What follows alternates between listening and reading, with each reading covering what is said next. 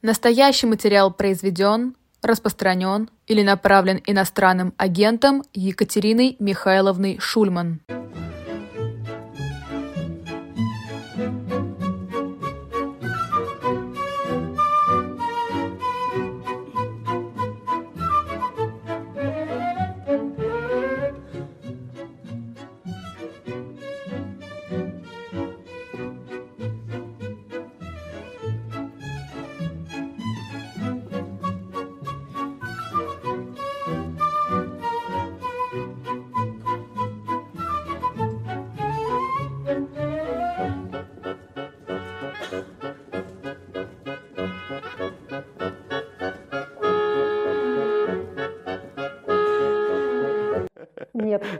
Повторяться мы не будем.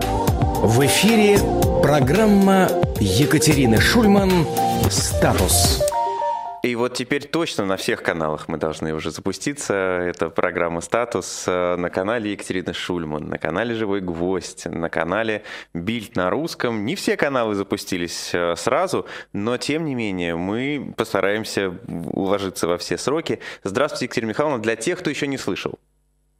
Здравствуйте, Максим Владимирович. Для тех, кто не слышал нашего, так сказать, искрометного начала, мы еще раз повторим, что никакие препятствия не остановят нас на пути к дорогой аудитории. Мы ее все равно будем информировать, что бы ни происходило. Во всех сочетаниях мы это делаем иногда. Я бываю в студии, Максим Владимирович не бывает. Чаще меня не бывает, Максим Владимирович бывает в студии. В некоторые счастливые дни мы совпадаем там. Я надеюсь, в следующий вторник мы там все-таки совпадем.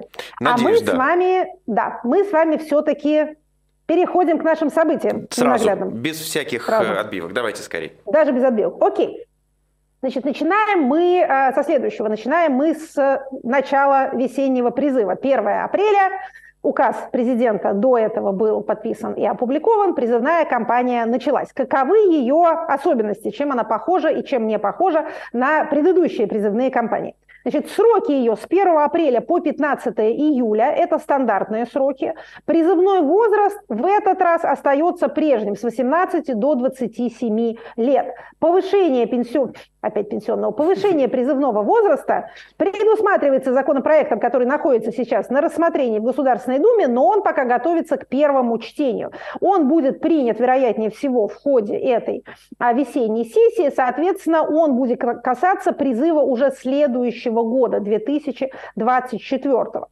Призывной возраст поднимается. Нижняя планка с 18 лет до 21 года, верхняя планка с 27 лет до 30. Но по положениям законопроекта верхняя планка поднимается сразу, нижняя постепенно. То есть будет некоторый период, в частности 24 год, когда начинают призывать так сказать, с 18 лет, а продолжают уже не до 27, а до 30. Это несколько расширит пул потенциальных призывников, потенциальных срочников военнослужащих. Значит, что еще, э, так сказать, нового, интересного? Ну, отметим, как это из хорошего, отметим в положениях указа увольнение тех, кто отслужил свой срок, а могли бы и не увольнять. Мы с вами помним, что из-за президентского указа о мобилизации невозможно расторжение контрактов. В одностороннем порядке контрактники не могут уволиться. Но, по крайней мере, срочников решили не задерживать дольше, чем им, собственно говоря, полагается быть задержанными. Далее. А численность призываемых. В отличие от загадочного указа о мобилизации, в котором нет никаких а, цифровых параметров такого рода. Напомним, что 300 тысяч, о которых много было разговоров, это только слова, в документе этого нет. Значит, здесь у нас указывается всегда число. 147 тысяч человек необходимо призвать в ходе этой призывной кампании, этой весенней призывной кампании. Это довольно много по сравнению с предыдущими годами. В 2022 году весенний призыв планировался в количестве 134,5 тысяч человек, 2021 год 134 тысячи и 6, 2020 год 128, 19 год 135. В этом году у нас 147. С чем это связано? Я подозреваю, что не только с тем, что как-то надо увеличивать ряды нашей армии, хотя об этом нам министр обороны говорит довольно регулярно, а связано это с э, демографическими, скажем так, подсчетами и прогнозами, поскольку такого рода а, числа берутся из демографических показателей.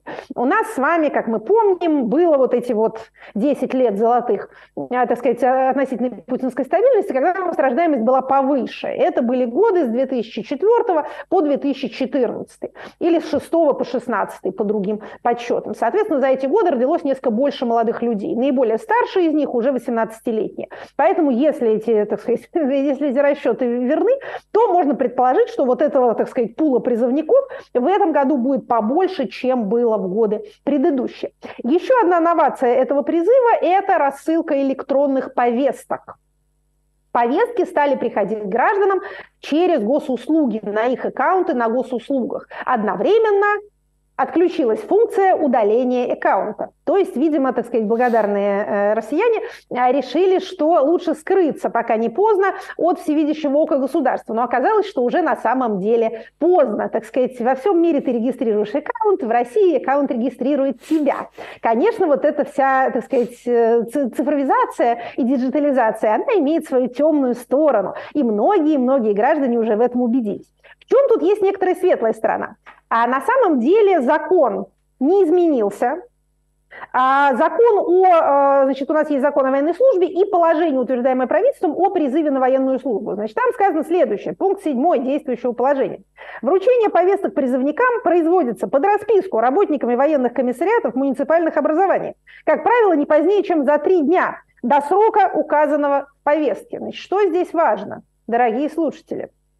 Электронные повестки по-прежнему в законе не упомянуты. Если будут такие законодательные изменения, мы вас об этом проинформируем. Пока их нет, и даже проекта такого нет. Поэтому, когда вам какой-нибудь очередной этот самый военком говорит, что на самом деле электронная повестка – это то же самое, что бумажная, не верьте, это неправда.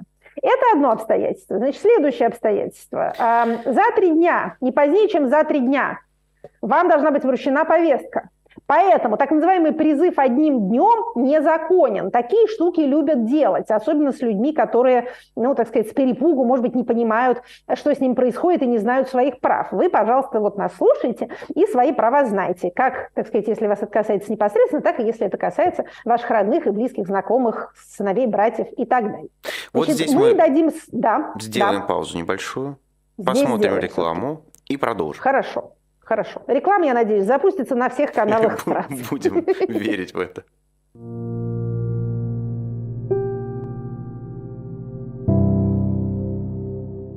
Есть в мире несколько вещей, о которых знает или хотя бы слышал абсолютно каждый.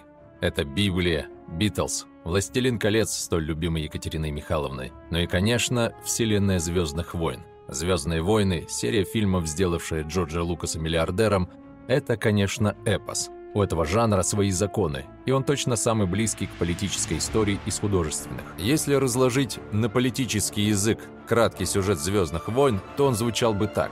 В одной далекой-далекой галактике, в раздираемом раздорами и плохо управляемом межпланетном государстве, жил-добыл религиозно-философский орден, выполнявший функции тайной полиции. Эта волшебная спецслужба не считая заказных убийств и террористических актов и других мелких неприятностей, последовательно проспала сначала сепаратистов, затем самоуправство финансовых картелей, потом бесконтрольную милитаризацию и гражданскую войну, и, наконец, кульминация – заговор в армии и Сенате с целью уничтожения самого ордена и государственного переворота. Действительно, люди со сверхспособностями. Ну а если серьезно, то вы, конечно, помните эту сцену.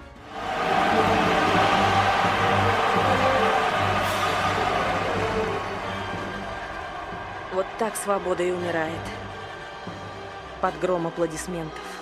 Между прочим, это прямая параллель заседания Римского Сената 16 января 27 года, когда Октавиан снял с себя чрезвычайные полномочия и был наделен новыми уже в рамках восстановленного правового порядка. Он принял имя Цезарь Август и стал первым римским императором. Императором именем республики. И вот что об этом пишет Тацит. Всякое возрастание могущества императоров вело к ущербу для установленного правопорядка. Не следует употреблять власть там, где достаточно обходиться законами. История есть политика прошлого, а политика – история настоящего. Нам, которым выпало жить в эпоху перемен, стоило бы хорошо знать и вынести, наконец, уроки из истории. иначе они будут повторяться. И сегодня мы рекомендуем вам канал «Гроза» нашего доброго знакомого историка из Петербурга Николая Росова. Он плотно занимается историческими стримами и лекциями, читает на широкую аудиторию историю России и, прежде всего, ведет летопись страшного, но от того наиболее поучительного 20 века. И хотя на его канале можно встретить и зарубежную историю, и историю древних цивилизаций, и интерактив-стримы с чтением славянских сказок, его профиль – политическая история. Обязательно гляньте видео о восхождении императора Палпатина. Очень советуем, а ссылку оставим в описании. Просвещайтесь, и да пребудет с вами сила. Настоящий материал произведен, распространен или направлен иностранным агентом Екатериной Михайловной Шульман. Продолжаем программу «Статус». И что у нас там с призывом, повестками электронными и прочими? и нарушением прав призывников. А мы в описании видео дадим ссылки на э, всякие помогающие боты, которые осуществляют правовую консультацию, помощь, поддержку, когда можно написать, если с вами происходит что-то нехорошее. Или если даже если с вами не происходит ничего незаконного, а просто вы не хотите, э, скажем, призываться. На этот счет тоже есть всякие правовые, законные методы защиты своих интересов. Далее, э, по той же, скажем так, э, оборонно-силовой линии у нас на прошедшей неделе случился террористический акт в городе Петербурге. А эта характеристика принадлежит, эта характеристика произошедшего принадлежит не нам с вами, это не наше оценочное суждение, а принадлежит она Национальному антитеррористическому комитету, это который... Кто такой? А, кто, так, кто такой Национальный антитеррористический комитет? Сейчас расскажу. Это очень интересное такое организационное образование. А, значит, взрыв в кафе на набережной в городе Петербурге. Один убитый, 30 пострадавших. Убитый э, популярный публицист по имени Максим Фомин. А, человек богатой биографии. А я тоже, как и все остальные, пошла интересоваться его биографией. Мало что знала о нем а, до этого. Поразил меня следующая деталь. Как это называется, ирония судьбы. Покойный при президенте Януковиче в Украине был приговорен к 12-летнему тюремному заключению за ограбление банков. Его, насколько я понимаю, освободила, так сказать, волна народного гнева в 2014 году, когда та территория, на которой он сидел, оказалась внезапно для себя Донецкой Народной Республикой. А, так вот, если бы этого ничего не происходило, он бы сейчас, сейчас еще отбывал бы наказание и был бы, наверное, жив, здоров а, и регулярно питался. Вот так вот то, что нам кажется счастливым случаем в нашей жизни, иногда таковым не является. Но мы, на самом деле, не о нем. А, как мы помним, мы обращаем внимание на то, что имеет последствия. Для покойников уже не бывает никаких последствий, для них история на этом и завершается. Нас с вами интересуют живые. А, так вот, а, значит, Громкая история, много вокруг этого всяких разговоров, задержана подозреваемая. Что интересно нам? Нам интересна официальная характеристика а, произошедшего. Первоначальное уголовное дело возбуждено по а, статье убийства, а, под статья убийства общеопасным способом. Это, в общем, то, что бросается в глаза. Взрыв действительно способ общеопасный, кроме одного. Этого самого убитого у нас еще 30 человек раненых различной степени тяжести. Но Национальный террористический комитет комитет а каково есть э, собрание руководителей силовых структур Российской Федерации, образован он указом президента от 2006 года, председателем его является руководитель ФСБ, директор Федеральной службы безопасности. Также туда входит министр внутренних дел, туда входит министр обороны, туда входят главы двух а, палат, министр по чрезвычайным ситуациям, иностранных дел, директор СВР, директор ФСО, руководитель Росфинмониторинга, начальник генерального штаба, а, заместитель секретаря Совета безопасности, не первый просто, а просто заместитель. А, да, это заместитель секретаря, не заместитель председателя. То есть как вот опять, опять видите Дмитрия Анатольевича Медведева не вижу я тут в составе никуда, его не пускают никогда к большим мальчикам. Тем не менее, в общем, это такая чрезвычайно высокопрофильная а, структура, которая должна заниматься борьбой с терроризмом. Так вот, от этого самого а, Национального антитеррористического комитета нам поступило вводное, согласно которому это является терактом. А теракт осуществлен активисткой ФБК, фонда борьбы с коррупцией. А, глухо сказано, что по заданию каких-то украинских, значит, нехороших людей, но в принципе интересно, что в отличие от предыдущего довольно похожего убийства, убийства Дарьи Дугиной, уже никто особенно Украину-то никакой не обвиняет. Не говоря уж о том, чтобы говорить о каких-нибудь зловещих англосаксах и вообще, э, так сказать, э, замахиваться на какой-то международный уровень. Теперь максимум, на что, э, так сказать, хватает наших силовиков, это говорить, вот это вот наши же внутренние либералы устроили такую историю. Значит, э, манера искать не там, где потеряли исключительно под фонарем, она является, в общем, характерной для нашего силового сообщества. Что за этим будет следовать?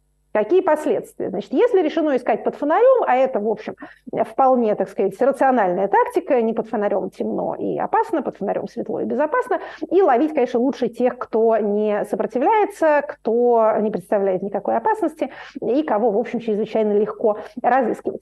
А, то есть вот это вот э, сваливание вины на такой объект, это, в общем, довольно характерно. Я думаю, что это может быть связано еще вот с чем. Если сказать, что это украинские диверсанты, или Проще говоря, что это украинские силовые структуры устроили внутри России такую вот штуку. Кто внутри России виноват в том, что он это не предотвратил? Ну, вообще-то ФСБ. Это их сфера ответственности. Если же это никакой не, э, так сказать, украинский диверсант, а это какие-то внутренние, понимаете ли, э, легко возбуждающиеся молодые люди, э, наслушавшись Навального, начинают взрывать, что попало, то как бы вроде как не до такой степени в этом кто-то и виноват, а может быть виновато, например, управление и, скажем, МВД. А, может быть, это они не досмотрели за экстремистами. ФБК же экстремистская организация, вот это вот экстремисты. А ФСБ тут вроде как даже и ни при чем. Может быть, такое здесь, э, так сказать, э, такое целеполагание. Так вот, что касается последствий. Значит, нам заявляется уже практически официально, что будут искать тех людей, которые проходят по различным базам. И в особенности тех людей, которые находятся на пересечении нескольких баз. Каких баз? О чем идет речь? Значит, во-первых, это задерживаемые, задерживавшиеся на антивоенных митингах в 22-м, ну или в 23-м, если таковые были году. Как тех, кто ходил на митинги, так и те, кто выходил с пикетами. То есть люди с административными приводами, как это называется. Люди, у которых уже есть административные а, наказания, штрафы, аресты. Это первая база. Значит, вторая база – это а, база сторонников ФБК, та самая, которая утекла загадочным образом к э, силовым структурам еще до всякой войны. А, значит, что еще, э, что тут еще можно взять? Ну, вот эти вот две базы, как мне кажется, э, основные.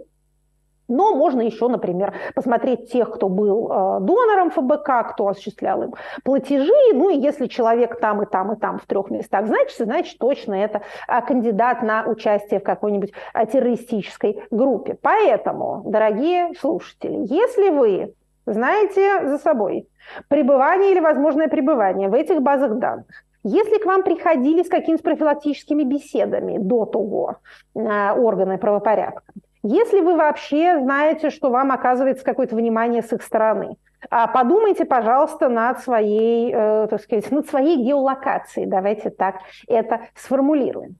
А я не хочу, естественно, никого пугать, ни на кого наводить панику, но подумать нужно, потому что вот именно сейчас, после такого рода событий, начнется ответная кампания. Нужно все-таки э, каким-то образом это неприятное впечатление замазать. Впечатление неприятное, если вы попробуете на минуту, э, так сказать, усилием воображения поставить себя на место сотрудника правоохранительных органов, то, в общем, ничего хорошего в произошедшем-то и нету, даже если это сами спецслужбы играют таким образом друг с другом, а такое бывает. Тем не менее, в центре столичного города, взрыв в кафе, много пострадавших, ну как-то это все непорядок. А, кстати говоря, если вы э, размышляете, как надо к происходящему относиться, я вижу, как многие хорошие люди там начинают себя мучить и думают, что вот это же теракт, теракт это нехорошо. С другой стороны, убитый был каким-то нехорошим человеком, он писал нехорошие слова и даже сам, значит, вот рассказывал, что он убивает людей. А, поэтому вот как к этому надо относиться? Значит, относиться к этому надо чрезвычайно просто. Вообще э, очень э, прочищает голову, если вы поднимаетесь с этического уровня на социальный. Вот если посмотреть на это не как на этическую проблему, а как на социальное явление, то, в общем, понятно, что такого происходить не должно. Не должно ничего взрываться в городах не должны никакие люди страдать, даже если они пришли послушать какого-то того человека, которого вы бы не пошли никогда послушать. Тут понимаете, в чем, э, так сказать, альтернативность? Если вы приходите на гуманистическое мероприятие, например, открытки подписывать заключенным, или послушать, скажем, фортепианный концерт, обуяло вас такое странное желание, то туда придет полиция с высокой долей вероятности. Вас могут там побить, оскорбить, э, наговорить вам гадостей каких-нибудь, потащить вас в участок, оставить там на ночь, потом какой-нибудь еще штраф приписать или в лучшем случае отпустить без протокола. Это такие опасности. Если вы приходите на провоенное мероприятие, послушать там каких-нибудь стихов или, к примеру, говоря, рассказов про то, кто кого, значит, убивал каким способом, э, отрезал чего-нибудь канцелярским ножом, то там может что-нибудь взорваться. И это тоже, в общем, так сказать, нарушит ровный ход вашей жизни. Это все вместе является признаком глубокого социального нездоровья. Ни одного не должно происходить, ни другого не должно происходить. Граждане должны собираться мирно, без оружия, и слушать там стихи или прозу, и сами музицировать, и что-нибудь еще друг другу рассказывать. Поэтому все происходящее глубоко аномально. Вот если вы, э, опять же, перестанете погружаться в глубины своей души и задавать себе вопрос, рад я или не рад, должен ли я быть рад, или наоборот, я должен быть расстроен, и не написать ли мне об этом в Фейсбуке, а если вы посмотрите на это все как на явление, происходящее в социуме, если вы будете держать в голове норму, как то гражданский мир, правопорядок, защиту прав, то многое неясное станет вам немедленно ясно. Значит, от этого э, примечательного события Просто мы я думаю, дал... что многие, да, многие да. просто рассуждают, глядя на украинские города, которые обстреливаются Российской Федерацией, и невольно начинают этот, этот контекст, естественно, добавлять к, к взрыву в Санкт-Петербурге. Так и это ненормально. Вы знаете, вы удивитесь, но этого ничего не должно происходить. Это тоже вся сплошная беда. Особенность такого рода бед состоит в том, что они распространяются. Как мы с вами говорили в одном из ранних Зло наших эфиров 2022 неконтейнируемо. года, Зло неконтейнируемо, нельзя положить его в коробочку и, и надеяться, что оно будет там сидеть. Оно, к сожалению, будет расползаться. Как ведьмин студень у Стругацких, который все превращает в ведьмин студень. Вот это все превращается вот в, это, вот в эту вот беду. Опять же, если был бы нормальный порядок вещей, этот несчастный Фомин был бы жив и находился бы под защитой украинского государства в той тюрьме, куда его, в общем, отправили за его э, предыдущие замечательные активности. Так вот, значит, переходя к э, следующим нашим ценным событиям, вот что хочется сказать и что имеет некоторую связь с вот этой вот его судьбой замечательной. А мы в последнее время отмечаем некоторое количество изменений в руководстве российских регионов и видим, что новыми губернаторами становятся люди, которые до этого каким-то образом побывали а, на том, что на российском официальном языке называется новыми территориями. Но этом самом лаилийском наречии это а, носит следующее именование – карьерный лифт лежит через Донбасс. То есть, что имеется в виду? Ну, вот, например, э, Чукотский новый руководитель, да, в прошлом, по-моему, выпуске мы с вами о нем говорили, побывал некоторое время а, тоже, а, так сказать, пророссийским чиновником на территории ДНР. А сейчас у нас в Омской области сменился тоже губернатор, губернатор Александр Бурков, который там сидел с 17 года, подал в отставку и появился там временно исполняющий обязанности, который до этого был главой правительства пророссийского правительства Донецкой Народной Республики. Предыдущий Чукотский был в ЛНР. Это, что называется, не первый такой случай. Что здесь интересно? Каким образом эти люди, так сказать, покатались в этом карьерном лифте? А когда эти новости пишутся, то в заголовке обычно говорится «Омскую область возглавил глава правительства ДНР» возникает ощущение, что это какой-то донбасский деятель, который вот таким образом замечательно сделал себе карьеру в Российской Федерации. На самом деле ничего подобного. Эти люди не донецкие и не луганские, и не херсонские, и не запорожские. Это российские чиновники, прошедшие стандартную лестницу вот этого вот технократической этой карьеры. Это все люди, которые учились в школе губернаторов в бывшей моей Академии народного хозяйства и государственной службы. Это люди, которые работали довольно часто в структурах правительства Москвы и Московской области. Это одно такое богатое место. А другое, часто встречающийся, часто встречающийся пункт в их CV – это э, Тюменская область. То есть это вот какие-то такие около Собянинские, опять же, не, не 100%, но довольно часто такие люди, и одновременно прошедшие через эту Кириенковскую школу губернаторов. В эти самые опасные новые территории они приезжают буквально на несколько месяцев. Вот в частности, этот самый э, Виталий Хаценко, который новый исполняющий обязанности губернатора Омской области, он там был с июня.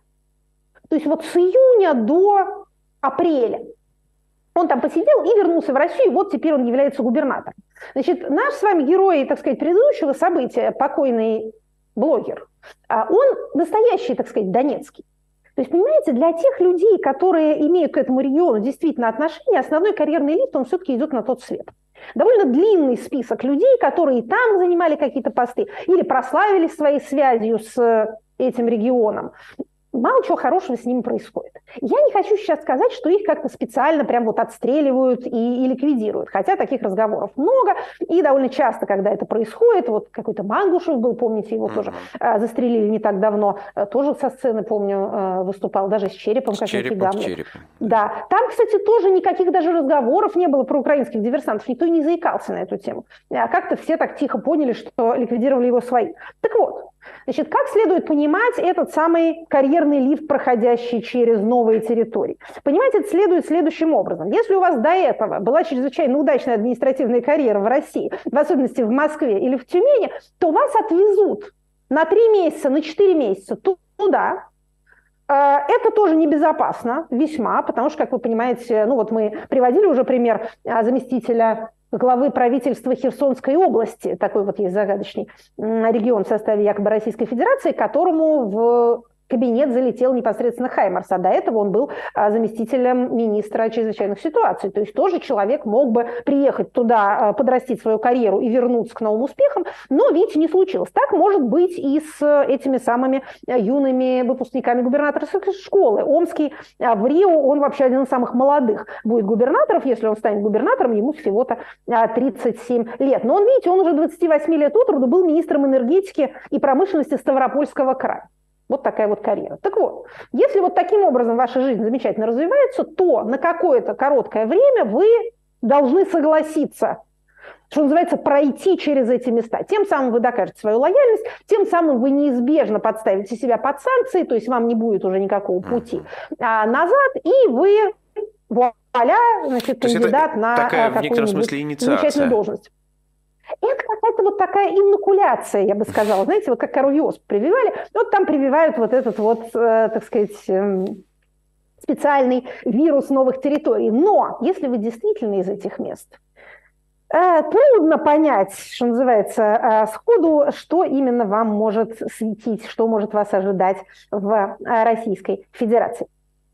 Итак, Значит, это что касается наших э, регионов. Чукотка, Омск, и э, у нас с вами ушел в отставку э, губернатор Островский, который был одним из немногих оставшихся, так сказать, партийных э, губернаторов. Э, он был членом ЛДПР как-то вот видите, их а, партийных остается, в общем-то, не так много. То есть вот у нас три области, а, Смоленская, Омская и а, Чукотка, меняют руководителей. Далее, что еще у нас интересного в, так сказать, кадровой политике? Вы помните, что мы пытаемся отслеживать темпы и интенсивность внутри элитных репрессий, не только тех, которые касаются граждан, но и тех, которые касаются элит, с тем, чтобы замерить, есть ли тут у нас какое-то замедление, или наоборот, может, ускорение, или ничего не изменилось.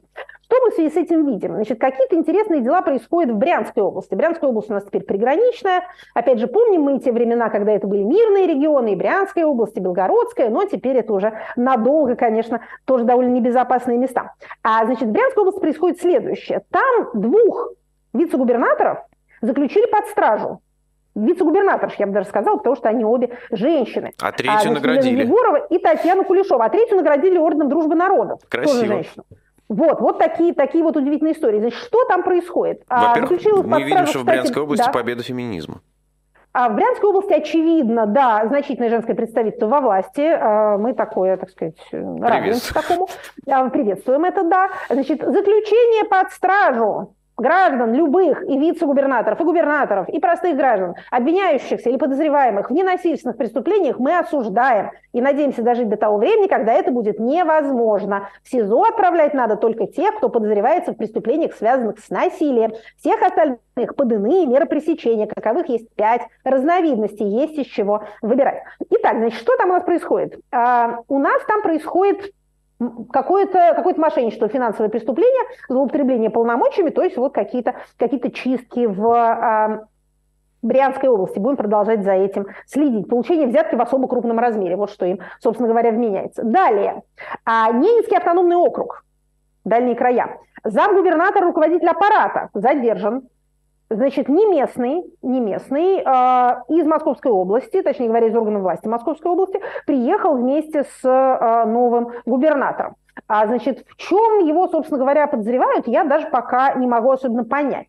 А опять же, будем, будем смотреть, что там делается. Мы помним Ненецкий автономный округ по неудачной попытке его объединения с Архангельской областью. Проще всего восстали оба региона, но Ненецкий в особенности, потому что, в принципе, практика поглощения э, регионов побольше, регионами побольше, регионов поменьше, показывает, что потом эти самые поглощенные регионы резко теряют и в финансовой обеспеченности, и там в количестве больниц, школ на душу населения. В общем, это им чрезвычайно невыгодно. Э, предварительные опросы показали, что э, все население прям-таки проголосует против, если будет референдум, а это необходимо по нашей Конституции. Екатерина Михайловна, ну вот вы говорили, да. что у нас вроде как контракт э, новый предложил Владимир Путин элитам, что он их трогать не будет, однако же трогает. Вы войну поддерживаете, а мы вас не трогаем. Мы поэтому и отслеживаем, понимаете? Велика ли новость, что какого-то очередного вице-губернатора задержали? Нас интересует только динамика. Есть усиление или, наоборот, снижение темпов, или ничего не изменилось. Мы по свою рабочую гипотезу пытаемся проверять. То есть одно довольно интересное в связи с этим а, дело, в свое время достаточно нашумевшее, но которое явно относится к, так сказать, предыдущей волне внутриэлитных репрессий, поскольку вынесен приговор, завершающий довольно долгое уголовное дело. Значит, в Волгограде Помните дело в Волгограде, согласно которому местный глава управления Следственного комитета поджег дом губернатора? О, да. Помните, забыть такое затруднительно. Значит, итак, Волгоградская область, плодородный юг, начальник управления Следственного комитета Михаил Мурзаев – который там считался чуть ли не ночным губернатором, чрезвычайно влиятельным человеком. У него, очевидно, был конфликт с губернатором, по-моему, теперь уже бывшим, э, Андреем Бочаровым, причем в 16 году был эпизод, когда какой-то там был попытка поджога. И вот как считает следствие, этот самый глава управления СК вот дом-то губернаторский поджигал. Тут все чрезвычайно экзотично. И конфликт, и степень его публичности, и методы. Казалось бы, глава управления Следственного комитета безо всякого э, керосина может, в общем, жить со свету почти кого угодно, включая губернатора. Довольно странно, почему он не воспользовался своими, так сказать, служебными полномочиями, а прибегает к таким, или прибег, э, к таким э, средствам, которые больше к лицу какому-то несчастному протестующему, пытающемуся поджечь военкомат. Тем не менее, значит, получил 20 лет строгого режима приговор зверский, это фактически пожизненное, при том, что, э, Но опять же... Преступление, в котором его обвиняли, выглядит не то чтобы безобидно. Ну, вы знаете, а, ущерба нет, пострадавших нет. А, ну тогда да. То есть, понимаете, нехорошо поджигать никакие дома, но, э, и опять же, я совершенно не собираюсь ни в ком вызывать жалость к человеку, который, видимо, э, так сказать, железной рукой терроризировал Волгоградскую область много лет, но, тем не менее, посмотрите, посмотрите, что эти люди делают друг с другом. Не только с гражданами, но и друг с другом. То есть сначала это было всего лишь дело об умышленном повреждении чужого имущества путем поджога, а потом оказалось, что это покушение на убийство двух и более лиц, то есть как если бы этот дом сгорел и погибли все, кто в нем находился. То есть, вот видите, 20 лет, 20 э, лет э, строгого режима. При этом э, губернатор написал заявление в ФСБ о том, что вот так его пытались поджечь спустя три года после того, как этот поджог случился. Все мутнее да. и мутнее история, кажется. Да, ну вот знаете, вечно, вечно подозревают людей, которые рассказывают о каких-нибудь сексуальных домогательствах в детстве. Почему они молчали столько лет? Вот видите, не только жертвы сексуальных домогательств, но и губернаторы не могут преодолеть травму, нанесенную им попыткой насилия, и заставить себя рассказать о том, через что им пришлось пройти. А еще один репрессивный эпизод. Две э, минутки внимание, до конца этой рубрики, что, да. на всякий случай уточню. Хорошо, хорошо, да. хорошо. Нам как раз, э, я думаю, должно, я думаю, должно хватить. Значит, а, расскажу об этом, потому что это некоторая инновация. Смотрите, а в городе Екатеринбурге некий предприниматель посажен под домашний арест. Вроде бы ничего а, в этом особенного нету. Предприниматель, как объясняют местные нам журналисты, авторитетный, известный, из 90-х годов, Малик Гайсин, его зовут, или Гайсин. Надеюсь, что я правильно все это произношу. Такой региональный, региональный олигарх средней руки, или, может быть, даже и не средний. Что интересно, значит, он посажен под домашний арест не по каким-то традиционным предпринимательским статьям, типа, опять же, мошенничество, как мы говорили в прошлый раз, а за срыв, уголовное дело возбуждено за срыв гособоронзаказа. Помните, мы с вами отмечали появляющуюся правовую базу, да, которая позволяет наказывать возбуждать уголовные дела за невыполнение государственного оборонного заказа. Вот у нас первый, насколько мне известно, это первый такого рода случай. А, значит, не выполнил он заказ от Ростеха, Ростех вообще страшная какая-то организация. То его главу шантажируют какие-то блогеры все время, этих блогеров сажают в СИЗО.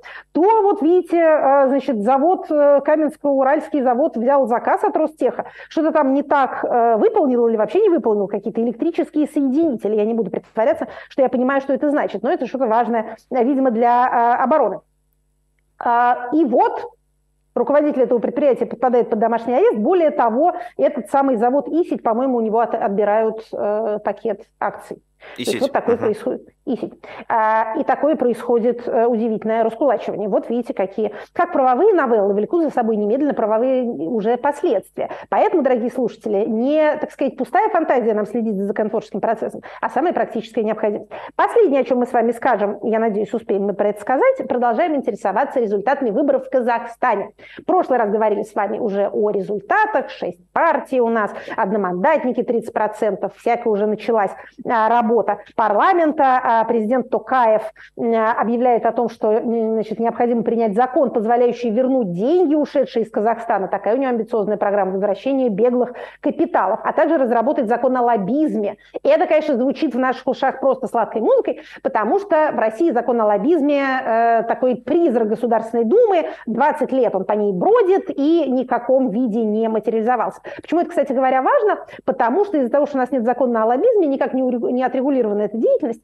в том числе на этой неотрегулированной почве взошел ядовитый цветок законодательства об иностранных агентах, который переносит те положения, которые должны бы регулировать лоббизм, на деятельность НКО, некоммерческих организаций, где ему совершенно не место. Одновременно у нас появились, не на такой светлой ноте, появились расчеты российских специалистов по электоральной статистике, которые, получив в руки казахстанские данные, проверили их на естественное распределение, наше любимое. Так. И вы знаете, да, если верить Борису Овчинникову, одному из таких а, статистиков, то получается, что результаты рисованные. Причем рисованные результаты, то есть распределение неестественное, даже по его словам, в тех э, протоколах, на тех участках, где явка низкая, и правящая партия, партия парламентского большинства получила меньше 50% голосов.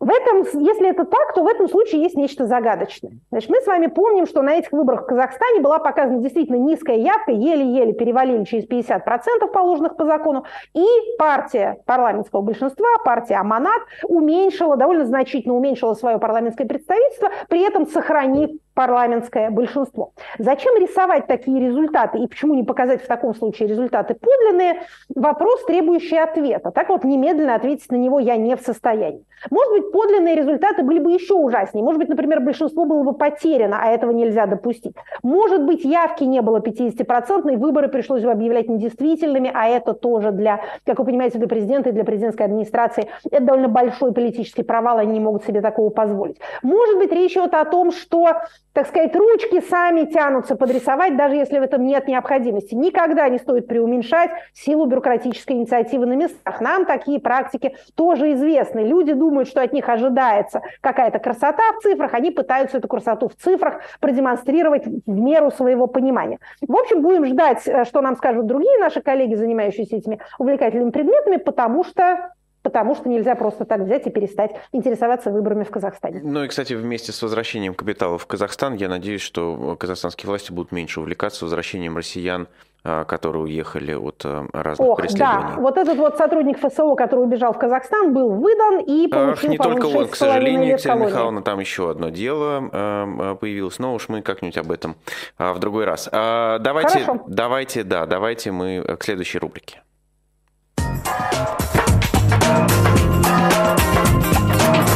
По понятиям. Какое понятие сегодня? Верх актуальный. Постоянные слушатели нашей программы а, уже, наверное, слышали, когда у нас в рубрике «Понятия», или, точнее говоря, тогда это называлось «Азбука демократии», был термин «терроризм». Мы с вами говорили уже о терроризме. Сегодня мы хотим чуть подробнее остановиться на таком подвиде этой э, деятельности, как индивидуальный террор. Что такое индивидуальный террор? Нас, конечно, э, навела на эти мысли Дарья Трепова, подозреваемая во взрыве в э, Петербурге. Уже только ленивый не заметил изумительную иронию истории. Была террористка Вера Засулич, которая стреляла в генерала Трепова и была оправдана присяжными. Потом, кстати говоря, почему-то считается, э, что, или, по крайней мере, многие полагают, что после этого она как-то вышла на свободу немедленно. Значит, на следующий же день приговор этот был отменен в вышестоящей судебной инстанции, был выписан приказ об ее аресте, и после этого уже все подобного рода дела рассматривались не судами присяжных, а военными судами. В Российской империи тоже не дураки сидели. Ну, приблизительно такие же дураки, как во всех остальных империях. Так сказать, боролись с внутренней угрозой, доборолись до революционной ситуации. Такое тоже бывает. Вера Засулич, однако же, успела уехать. Так вот, а не, что называется, подтверждая и не опровергая, не сочувствуя и не э, возмущаясь вот этой самой официальной версии, давайте поговорим о том, что есть индивидуальный террор, чем он отличается от иных видов террористической деятельности, в особенности, каковы бывают его политические последствия. Индивидуальный террор можно понимать двояко. Как террор, осуществляемый одиночками, такое бывает, и как террор, направленный на индивидуумов. Ах, вот. Мы с вами сейчас, да, мы с вами сейчас преимущественно поговорим скорее о второй разновидности. Значит, смотрите, если говорить о терроре, который осуществля... осуществляется одиночками, это существующее явление, ну, в общем, довольно редкое. Обычно вспоминают, ну, скажем, унабомбера американского. А в ситуации, скажем так, информационного общества таких случаев становится или может становиться больше. Потому что не обязательно быть членом организации, чтобы подвергнуться какой-то пропаганде, а, найти себе каких-то единомышленников в сети, которые даже не будут знать, что они ваши единомышленники. Вы будете односторонне воспринимать какую-то информацию и, не знаю, там, э, нагуглите себе инструкцию, как собрать какое-нибудь незамысловатое взрывное устройство и его примените. Тем не менее, все же чаще люди, которые доходят доходят до а, террористического акта, они связаны с какими-то другими людьми, с какой-то ячейкой или с какой-то сеткой, или наоборот являются частью какого-то более широкого движения, у которого может быть публичная политическая часть, а другая часть такая вот подпольная, а, террористическая. Это вот что касается индивидуального террора, в смысле террора, осуществляемого индивидуумами. А, ну вот всякие, кстати, случаи, там пенсионер расстрелял 10 человек в баре, потому что поссорился с женой, да, вот Соединенных Штатах часто бывают такие случаи, потому что там оружия много а, у людей на руках, да и вообще страна большая. А это, в общем, можно с некоторой натяжкой отнести к а, этой категории происшествий, хотя мы с вами все же понимаем террор как политическую деятельность, как деятельность с политической целью. И тут мы с вами, собственно, переходим к индивидуальному террору во втором смысле, то есть к убийству, целенаправленному убийству людей. Чем отличается индивидуальный террор от, скажем, тираноубийства или цареубийства, которые, которые происходили на всем протяжении человеческой истории? Значит, смотрите, когда убивают какого-нибудь тирана-деспота или просто не понравившегося вам условного Павла I, то это обычно осуществляется тайно, и потом скрывается, выдается за естественную смерть. Апоплексический удар случился. Да? Или что-нибудь еще в этом роде те люди, которые это убийство осуществляют, не хотят никакой огласки.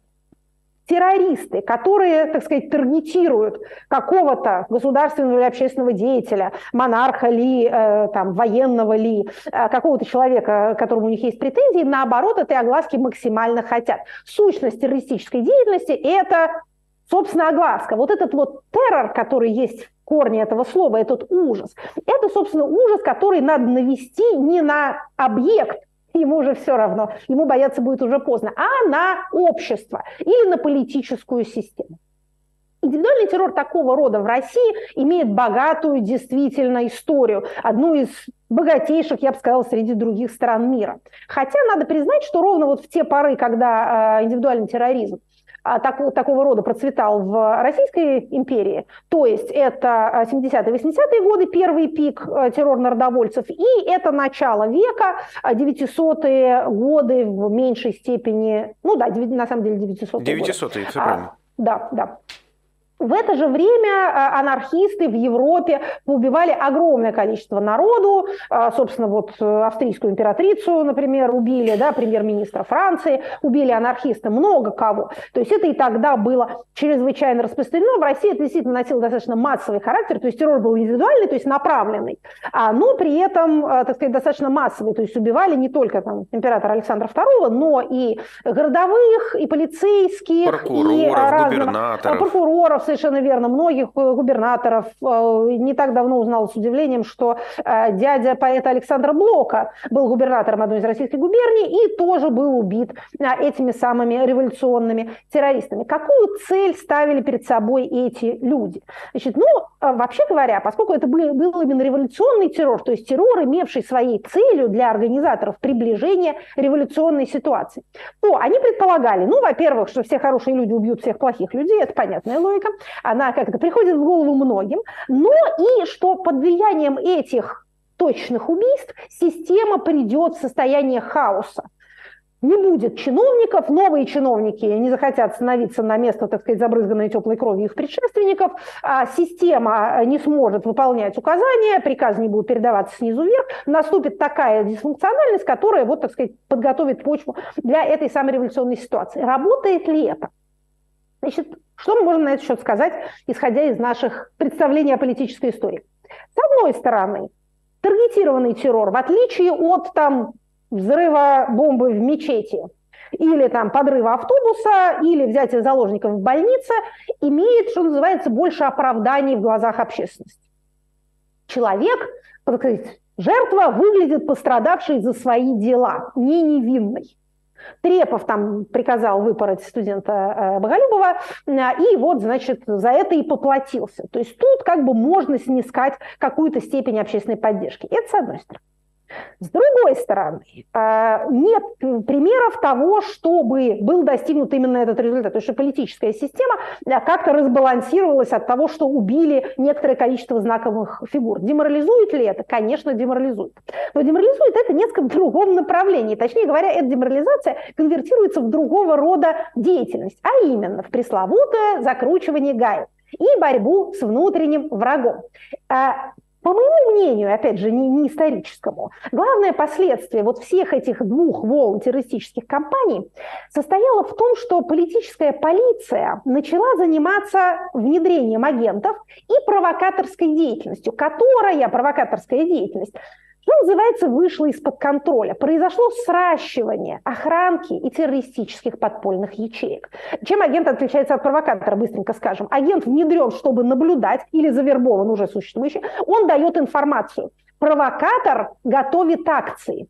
Значит, знаменитый пример с Азефом, и это пример не единственный, стоял в том, что сотрудники политической полиции использовали этот инструмент для того, чтобы, например, убивать своих коллег желая получить продвижение, к примеру говоря, по службе. А одновременно, значит, смотрите, что у нас происходит. Революционеры создают революционные дружины, народную волю пресловутую для того, чтобы убивать тех, кто им не нравится. Но, скажем, после убийства Александра II было создано объединение противоположного характера, монархически охранительное. Называлось оно «Святая дружина». В него входил даже юный Петр Ильич Чайковский, можете себе представить, записался туда. Предполагалось, что эти замечательные люди будут как-то вот заниматься отмщением. Вы на этой неделе много слышали таких разговоров, да? О, да. Вот у нас тут, значит, взорвали товарища нашего дорогого военкора ненаглядного. Давайте мы тоже кого-нибудь повзрываем, давайте мы все отомстим. Как это называется на языке политической науки? Эрозия монополии государства на легальное насилие. Еще раз повторю, никто никого в нормальной ситуации взрывать не должен. Что хотела делать эта святая дружина? Ну, надо сразу хочу сказать, что в какую-то большую, так сказать, террористическую организацию имени Петрова и Баширова она не выросла. Они пытались кого-то засылать в Европу и там каких-то диссидентов ловить, но не поймали. Салтыков-Щедрин, безжалостный, вывел их в э, своем произведении «Современная идиллия» под названием «Клуб взволнованных лоботрясов». Что-то в этом есть. Ой, а тут так. тоже недавно да. один э, клуб возник, но мы не будем об этом.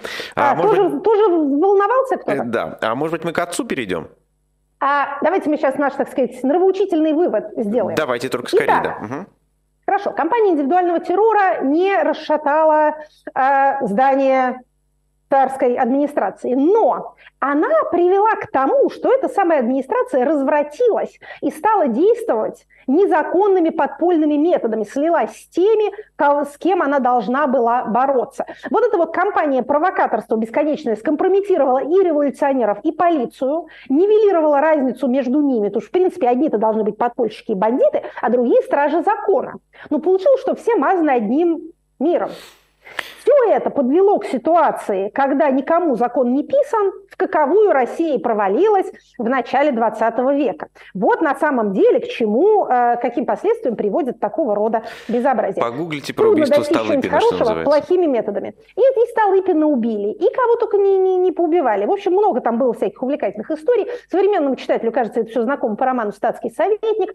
А, я не читала, как это, но, но мне рассказывали. А на самом деле, а, на самом глухая пора листопада есть такой еще а, роман советского автора. В общем, много чего про это увлекательного можно почитать. Олега Беклемищева, кстати, недавно вышла книга про террор в Российской империи. Тоже очень интересная. Ну, а мы Переходим к следующей Страшно рубрике. просто представить, кто будет отец сегодня. Отцы великие теоретики и практики. Но будет, но будет идти он не больше пяти минут. Так? Хорошо. Э, отец нашей теоретик и практик прожил недолго, поэтому постараемся рассказать о нем быстро. Мы обычно избегаем э, говорить в рубрике «Отцы» о каких-то малоприятных нам самим людям. Мы считаем, что наша задача просвещение нести в массы, а не рассказывать про каких-то головорезов. Но наш нынешний головорез является одновременно автором текста, довольно-таки основополагающего. И он имеет непосредственное отношение к нашей теме индивидуального террора. Наш с вами сегодняшний герой – это знаменитый революционер-анархист Сергей Нечаев.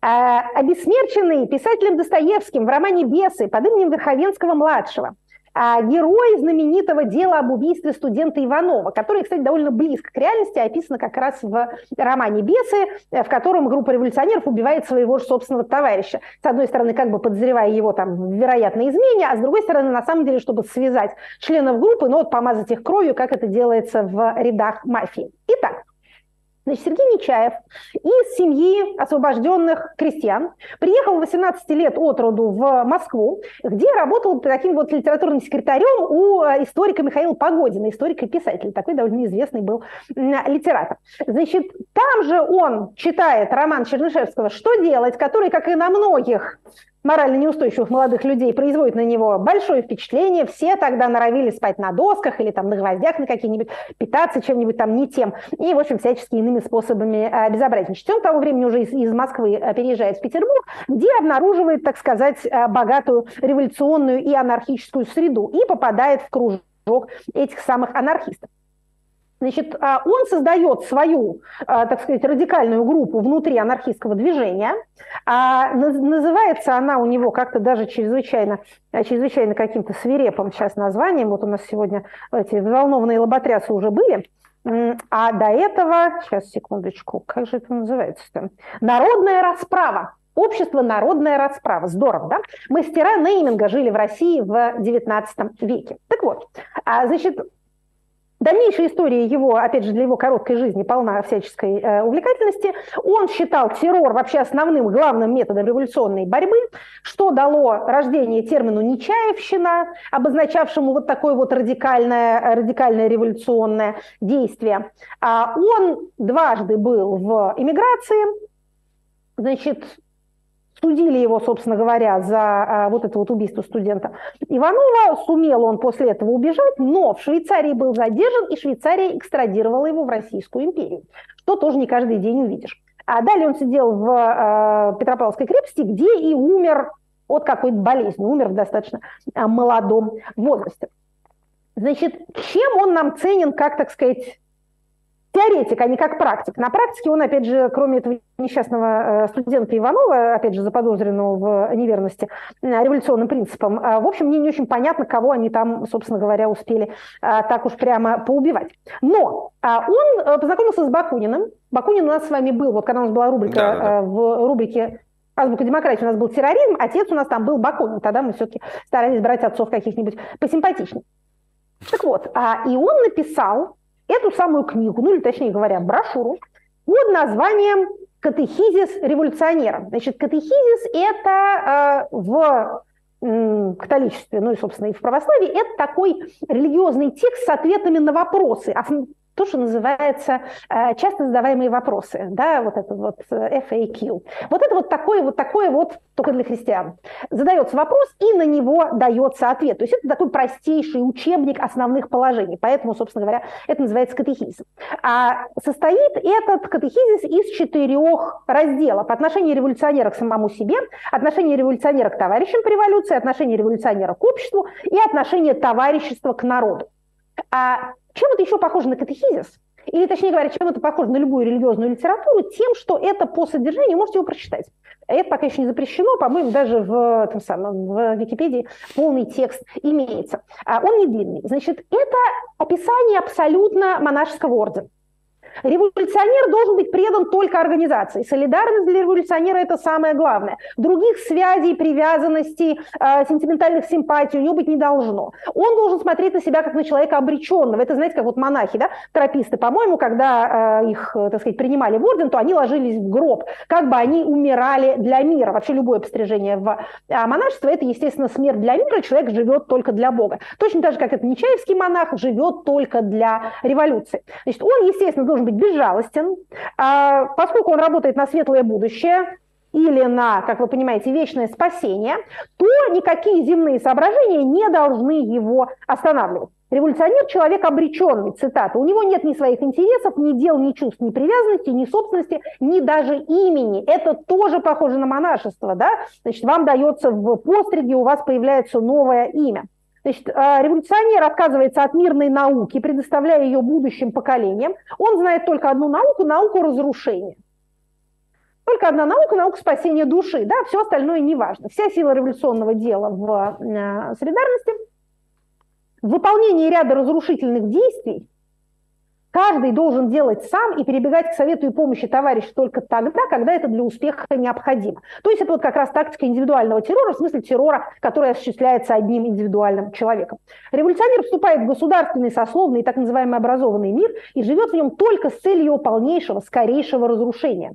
Он не революционер, если ему чего-нибудь жаль, в этом мире. Опять же, для мира он должен умереть и жить только для цели вечного спасения. Ну, не, не трудно догадаться, что различие между э, монашеским уставом и вот этим вот катехизисом стоит в том, что монахи все-таки стараются никого не убивать. По крайней мере, открыто это не прописывают. Хотя были у нас и вооруженные монашеские ордера, которые вполне этим занимались. Вот такой вот текст, который читается иногда немножко пародийно. Вообще было мнение в российском обществе того времени, что все вот эти вот Нечаевы и им подобные – это какие-то специальные провокаторы, которые возбуждают общественное возмущение против революционного движения и его компрометируют выставляя революционеров вот такими вот радикалами. А это называлось а, положение революционного, революционного макиавелизма.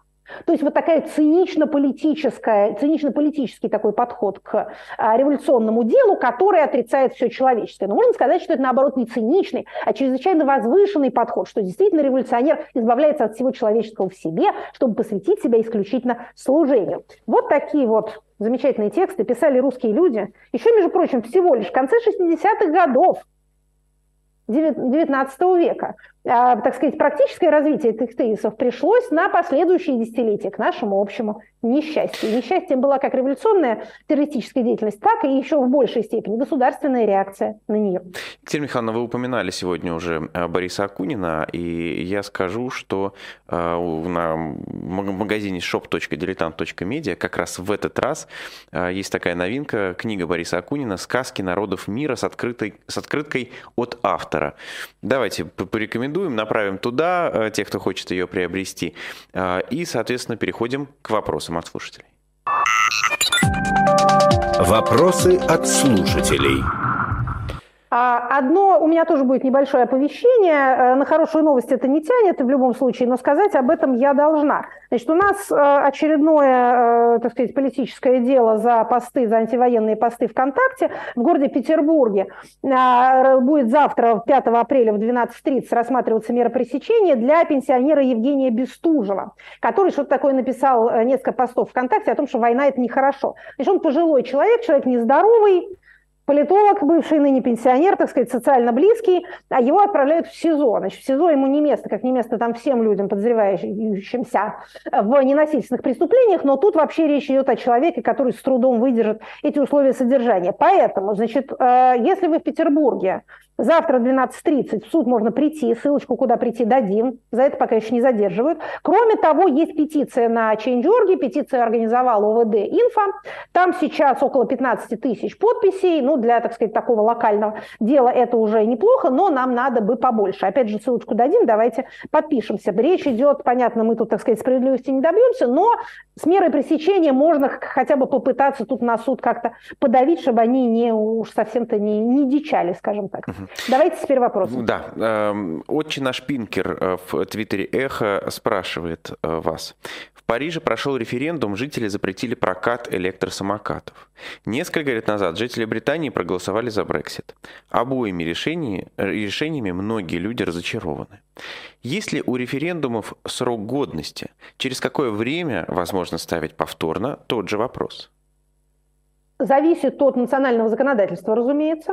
А важнее, как мне кажется, не сроки определять, хотя какие-то сроки должны быть, а определить тот тип вопросов, которые можно и нельзя выносить на референдум. Практически во всех странах нельзя ставить на референдум вопросы налоговые и финансовые. Потому что понятно, что если вынести на референдум э, предложение «давайте отменим все налоги и всем выдадим по 100 евро», то, наверное, не, не, на таком референдуме... Были, были да. такие референдумы по поводу э, минимального Швейцария дохода. и да. граждане высказывались против. Именно Швейцария так. особый случай, там вот эта референдумная демократия, так сказать, уникально процветает. Это правда, да, высказались против э, базового дохода. Но, опять же, почти во всех странах мира финансовые и налоговые вопросы на референдум не выносятся. Парижский референдум мне представляется достаточно невинным. Вопрос-то локальный. Ну, чего уж людей не спросить? Ну, не нравятся им электросамокаты, толкают их под коленки. Ну, значит, в городе на них нельзя будет кататься. А вот Брексит – это немножко другая история, потому что здесь вопрос был внешнеполитический. Конечно, если мы сейчас скажем, нельзя давать гражданам право напрямую решать такого рода вопросы, потому что не их ума это дело, то какие же мы демократы? Что тогда такое для нас демократия, если мы желаем отдать принятие решений в руки небольшой группы, которая может э, понимать, о чем идет речь, но может так сказать, быть ведома совершенно корыстными мотивами, а вовсе не мотивами народного блага. Поэтому вопрос тут есть. Вопрос это непростой. А похоже на то, что такого рода опросов, референдумов будет становиться больше, потому что новые технические средства делают это уж очень легким и соблазнительным. Люди хотят участия, почему бы их не спросить?